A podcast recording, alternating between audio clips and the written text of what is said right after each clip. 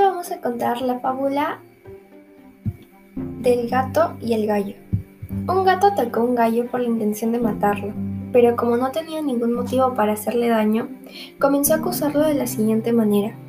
Sabes que eres un animal que grita mucho, con la voz aguda que tienes. Despiertas a los que duermen tranquilamente por las noches. El gallo, defendiéndose, dijo, No hago ningún mal a nadie, más bien hago un favor, ya que mi canto sirve como un despertador para los que tienen que levantarse temprano.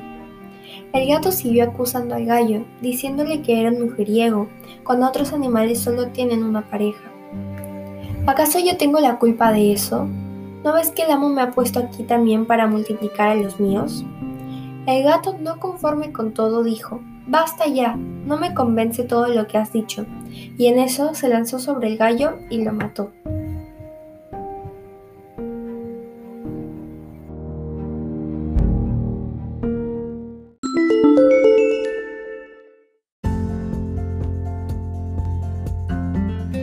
Moraleja de la fábula El gato y el gallo.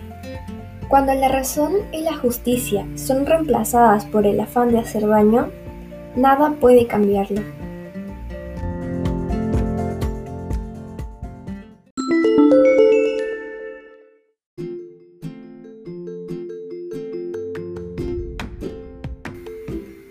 Y ese fue el final de la fábula que te contaremos hoy.